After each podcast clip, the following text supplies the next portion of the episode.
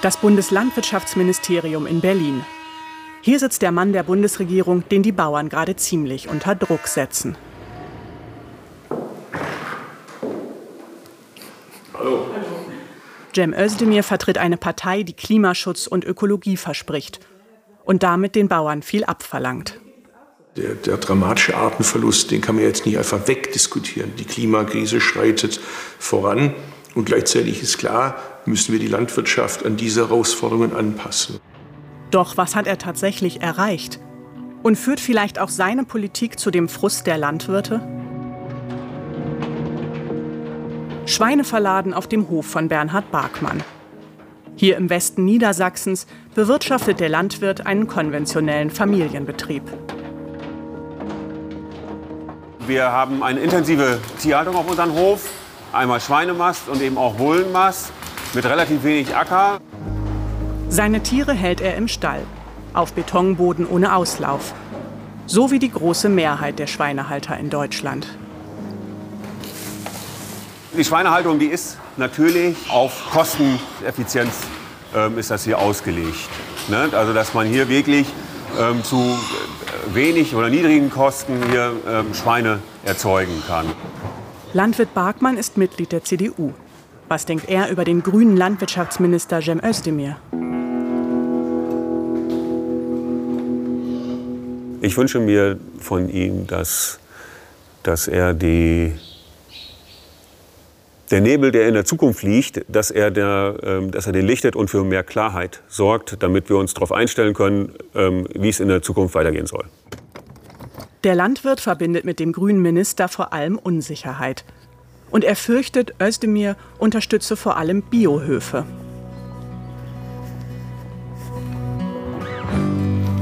So wie etwa den Betrieb von Sophie Kraul. Die Biolandwirtin hält ihre Legehennen nach den strengen Regeln des Ökoverbandes Demeter. Was auf jeden Fall uns unterscheidet, also was bei uns verpflichtend einfach ist, ist, dass die Tiere rausgehen. Also jedes Tier hat Auslauf vom ersten Tag. Doch Bio heißt nicht nur, dass ihre Tiere raus können. Sophie Kraul baut das Getreide für ihr Futter selbst an. Den Dünger dafür liefern ihre Tiere. Das zentrale Versprechen, wenn der Verbraucher ein Bioprodukt kauft, ist, dass das, was er isst, aus dem natürlichen Kreislauf kommt und dass alles, was wir äh, einsetzen an äh, Pflanzenschutz oder auch an äh, Futtermitteln, aus dem natürlichen Kreislauf auch kommt. Sie hatte gehofft, ein grüner Minister mache die Biolandwirtschaft stark. Doch bisher vermisst sie klare Worte. Von einem grünen Landwirtschaftsminister erwarte ich ein klares Statement pro Biolandwirtschaft. Ist es die Methode, die wir haben, um nachhaltig und zukünftig diese Welt weiter äh, bewirtschaften zu können als Landwirte? Parteitag der Grünen im November. Auch Schweinemester Bernhard Barkmann ist nach Karlsruhe gereist. Ausgerechnet hier bei den Grünen möchte er für die konventionelle Tierhaltung werben. Wird sich der Bundeslandwirtschaftsminister hier für Bio stark machen? Bernhard Barkmann hat Glück. Trifft Cem Özdemir am Lobbystand des Deutschen Bauernverbandes. Für ein konventioneller Landwirt einfach auch mal diese vielleicht nicht gerade favorisierte Form der Landwirtschaft der Grünen einfach auch mal ein bisschen näher zu bringen und ähm, meine Perspektive hier reinzubringen. Ne? Also das, das, würde ich nicht zwingend sagen, nicht favorisiert. Ich meine, dass wir den Ökolandbau fördern, ist ja bekannt, aber das heißt ja nicht, dass wir nicht die konventionelle Landwirtschaft auch im Blick haben und wollen, dass auch die erste Zukunftsperspektive und zweitens nachhaltiger aufgestellt wird. Das ist ja kein Widerspruch. Ökolandbau fördern, gleichzeitig die konventionelle Landwirtschaft im Blick haben. Özdemir vermeidet den Konflikt möchte offensichtlich niemanden vor den Kopf stoßen. Ciao, alles Gute. Wofür steht der Bundeslandwirtschaftsminister nun? Konventionell oder bio? Ich bin nicht der Landwirtschaftsminister der Großen, der Kleinen, Ost, West, Nord, Süd, konventionell Bio, Tierhalter, Nicht-Tierhalter, sondern von allen erstmal. Und äh, natürlich ist klar, unser Leitbild ist Bio, aber das sehe ich nicht als Gegensatz. Es gibt ja viele Dinge aus Bio, die längst Eingang gefunden haben in die konventionelle Landwirtschaft. Landwirtschaftsminister von allen also. Am liebsten scheint Cem Özdemir die Landwirtschaft sowieso einfach nur zu loben. Die Landwirtschaft ist systemrelevant. Sie ist ein existenzieller Sektor für uns alle. Und das ist vielleicht auch mal eine ganz gute Gelegenheit, dass nicht nur der Landwirtschaftsminister, sondern das gesamte Kabinett der Bundesregierung hinter die deutsche Landwirtschaft stellt und Danke sagt an die Landwirtinnen und Landwirte. Doch statt Lob fordern viele Landwirtinnen und Landwirte vor allem ein auskömmliches Einkommen. Kurz vor Weihnachten protestieren das erste Mal Hunderte gegen die Bundesregierung. Sie wollen nicht hinnehmen, dass ihnen Vergünstigungen beim Agrardiesel und bei der Kfz-Steuer gestrichen werden. Die Kürzungen sollen das Klima schützen. Doch der grüne Minister stellt sich dennoch hinter die Bauern. Ich halte nichts von den Streichungen in diesem Umfang und ich habe auch früher nichts davon gehalten. Im Gegenteil. Ich habe in der Bundesregierung davor gewarnt, Agrardiesel und die Kfz-Steuerregeln abzuschaffen. Und in dieser Auffassung hat sich bei mir nichts geändert. Trotz dieser Solidaritätsbekundung kommt der grüne Minister hier nicht gut an. Wir sind heute hier, weil wir total unzufrieden sind mit der Politik. Ich finde, die Politik ähm, von Herrn Cem Özdemir ist ziemlich fehlgeleitet und ähm, nicht mehr praxisnah. Das ist ein grüner Minister und dass das nicht immer alles so harmonisiert mit der Landwirtschaft, ist kein Geheimnis. Auch Bernhard Barkmann ärgern die geplanten Kürzungen. Natürlich finde ich das blöd. Ähm, letztendlich sollen wir immer steigende gesellschaftliche und politische Anforderungen erfüllen, die schwer bezahlt werden. Und jetzt wird auch noch unser Geld gekürzt und ähm, irgendwo kneift es dann. Ne? Wenn er also für mehr Tier- und Umweltschutz sorgen soll, dann kostet das Geld. Und genau das fehle bisher. Doch Cem Özdemir argumentiert, gerade für die Schweinehalter habe er bereits Geld für bessere Ställe organisiert. Da habe ich eine Milliarde, damit mehr Geld wie meine Vorgänger äh, zusammen. Aber ich würde es natürlich gerne von der Schweinehaltung ausdehnen auf alle Nutztierarten. Da kämpfe ich gerade in der Koalition, dass es dafür Geld gibt. Doch die Branche kritisiert, bisher sei das viel zu wenig, um die Tierhaltung ernsthaft nachhaltiger aufzustellen. Ein weiteres heikles Thema für Özdemir, der Streit um neue Gentechnik. Soll hier weiter streng reguliert werden oder sollen die Vorschriften gelockert werden? Biolandwirtin Sophie Kraul ist für strenge Regulierung. Denn sie setzt auf Gentechnik freies Futter für ihre Tiere.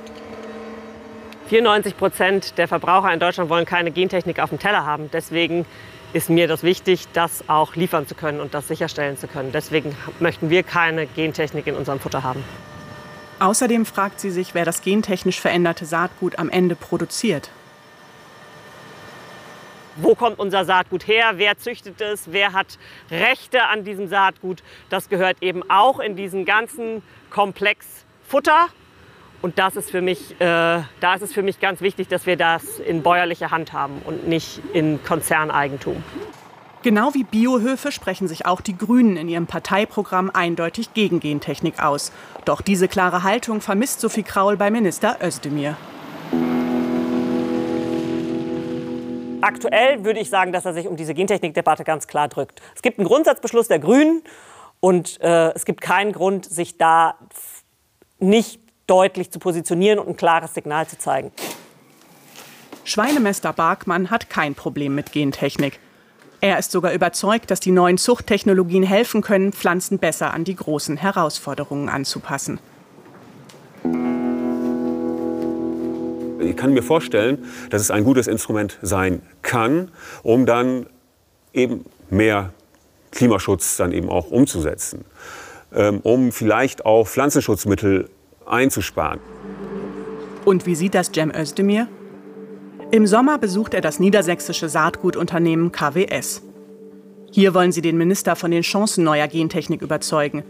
Mit ihr könne man Pflanzen viel präziser und schneller verbessern als mit herkömmlicher Züchtung. Neue Gentechnik, auch Genome Editing genannt, könne gerade der Biolandwirtschaft helfen, bessere Erträge zu erzielen. Öko- und Gentechnik verkauft das Unternehmen als Traumpaar. Auf Tinder wären äh, Ökolandwirtschaft und Genome Editing ein super Match. aber die Eltern können sich nicht leiden. Ja? Also um das mal zu veranschaulichen. Ne? Also eigentlich ist da unheimlich viel Potenzial, ähm, gerade um es auszuprobieren. Ähm, und es sind auch keine rationalen Risiken, die man jetzt wirklich äh, identifizieren könnte. Aber da ist ganz viel, ähm, ich sag mal gerade bei uns Babyboomern, ganz viel verankerte Weltanschauung, die das erstmal sehr schwer macht. Ich kann ja nicht richtig mitreden. Ich komme aus der Zeit, wo man Gedichte aufgeschrieben hat und solche Vierzeiler vorgetragen hat und nicht irgendwie so wischen nach links, wischen nach rechts. Charmantes Ausweichen. Doch was denkt der Minister nun? Wie stehen Sie denn zur Gentechnik? Ich habe die Position, dass ich mich immer erst mal informiere und dann eine Meinung habe. Ich weiß, dass es viele anders machen, dass sie erst eine Meinung haben und sich dann möglicherweise informieren. Ich bin immer noch in der Informationsphase. Anderthalb Jahre nach Amtsantritt noch in der Informationsphase? In der Wissenschaft gibt es dagegen längst einen breiten Konsens. Agrarforscher Martin Keim ist Mitglied der renommierten Nationalen Akademie der Wissenschaften. Er empfiehlt dringend, die Chancen neuer Gentechnik stärker zu nutzen. Hier wissen wir inzwischen seit äh, Jahrzehnten Forschung, äh, dass die gentechnischen Methoden nicht gefährlicher sind als konventionelle Züchtungsmethoden. Und insofern ist äh, die Grundannahme, die unser momentaner Gentechnikansatz in Europa ist, nämlich dass das eine grundsätzlich gefährliche Technologie ist, wissenschaftlich nicht haltbar. Folgt Cem Özdemir der Wissenschaft? Ist er dafür, die Vorschriften für neue Gentechnik zu lockern? Ich möchte erstmal Wahlfreiheit. Und ich habe ein bisschen ein Problem damit, wenn der Staat glaubt, die Bevölkerung erziehen zu müssen. Da haben wir ja gerade auch Diskussionen in der Politik. Deshalb setze ich mich für eine Koexistenz ein. Wer bei uns sagt, er möchte gentechnikfrei oder sie möchte gentechnikfrei essen, hat auch das Recht dazu. Ob er aber den Einsatz neuer Gentechnik erleichtern will, bleibt weiter unklar. Auch sehr umstritten Glyphosat. Kritiker sagen, das Mittel schade der Artenvielfalt. Doch die EU hat das umstrittene Pestizid gerade erst weiter erlaubt. Bei Landwirt Barkmann steht die Glyphosatspritze zwar im Winter in der Scheune, doch grundsätzlich wünscht er sich, das Mittel weiter einzusetzen. Glyphosat ist ein Herbizid, ein Totalherbizid. Und das setze ich ein, in der Regel äh, nach der Getreideernte, um dann die Problemunkräuter, bei uns ist es dann die Quecke, ähm, zu bekämpfen. Ohne Spritzmittel müsste er das Unkraut mit dem Flug beseitigen. Doch das Bodenumgraben setze klimaschädliches CO2 frei. Für Biolandwirtin Sophie Kraul dagegen kommt Glyphosat nicht in Frage. Auch wenn das herausfordernd sei, nutze sie weder Pflug noch Pestizide.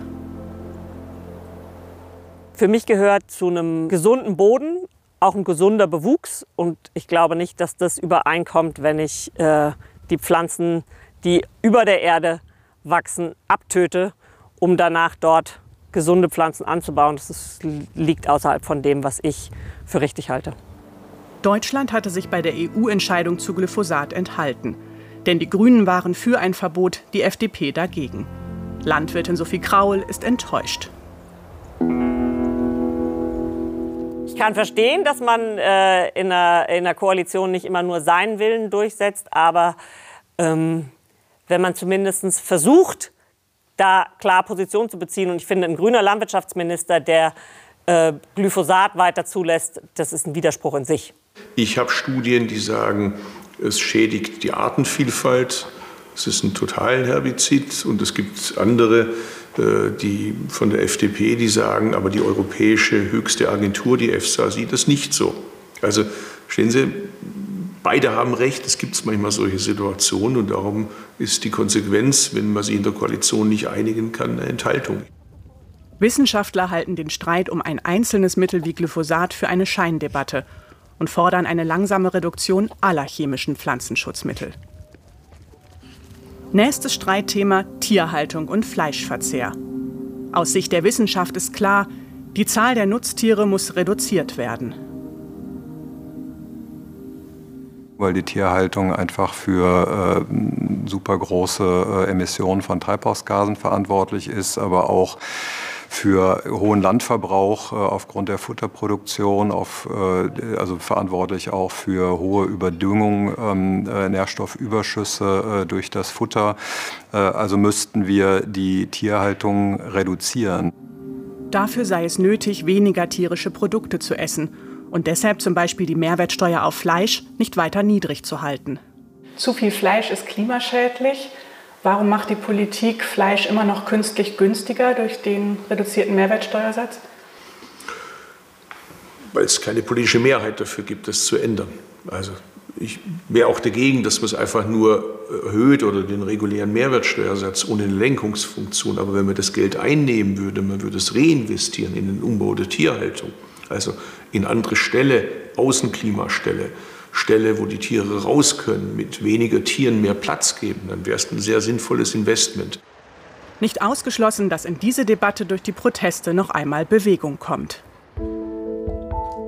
Der Fleischkonsum ist zwar etwas zurückgegangen, doch wie bei vielen in Deutschland steht auch bei Familie Barkmann meistens Fleisch auf dem Tisch. Auch für den Klimaschutz möchte der Schweinemester nicht darauf verzichten.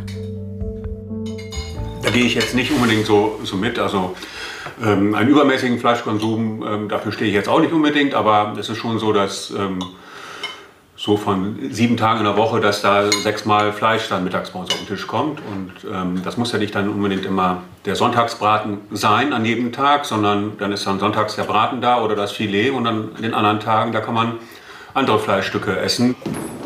Ein Politiker, der die Klimaschutzempfehlungen zum Fleisch umsetzt, hätte es bei diesem Thema wohl tatsächlich schwer. Sicher steht der Bundeslandwirtschaftsminister von vielen Seiten unter Druck. Und die Rahmenbedingungen sind nicht einfach. Die größte Herausforderung gerade ist mit äh, wenig Geld, mit dem Krieg in der Ukraine und mit einer Veränderungsmüdigkeit in der Gesellschaft und mit einer Polarisierung Stadt gegen Land, Ost, West, trotzdem Veränderungen zu machen, weil die Notwendigkeit nimmt ja nicht ab. Nicht alles wird populär sein, aber das Wichtigste ist ja nicht, dass es populär ist, sondern dass man auch eine Planungssicherheit hat. Nicht populär. Ob das für den Minister verlockend klingt? Die Landwirtschaft jedenfalls wartet auf klare Worte und Planungssicherheit.